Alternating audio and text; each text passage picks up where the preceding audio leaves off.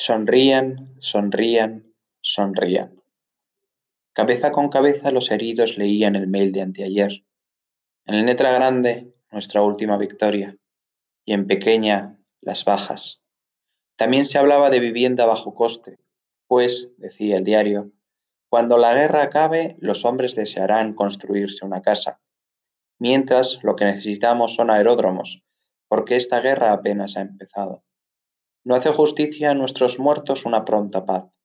El sacrificio de los hijos bien merece que a nosotros nos quede a cambio algo que dure.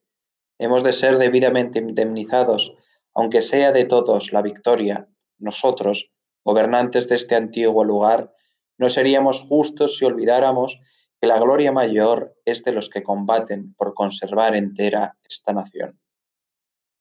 ¿Nación? Los mutilados nada dicen, pero de forma extraña, se sonríen como quien sabe a buen recaudo su secreto. Esto es lo que saben y no dicen, que Inglaterra ha volado, hombre tras hombre, a Francia, y en ninguna otra parte sino en Francia se encuentra.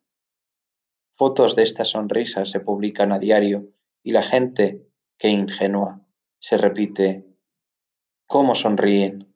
Pobres, ahora estarán contentos.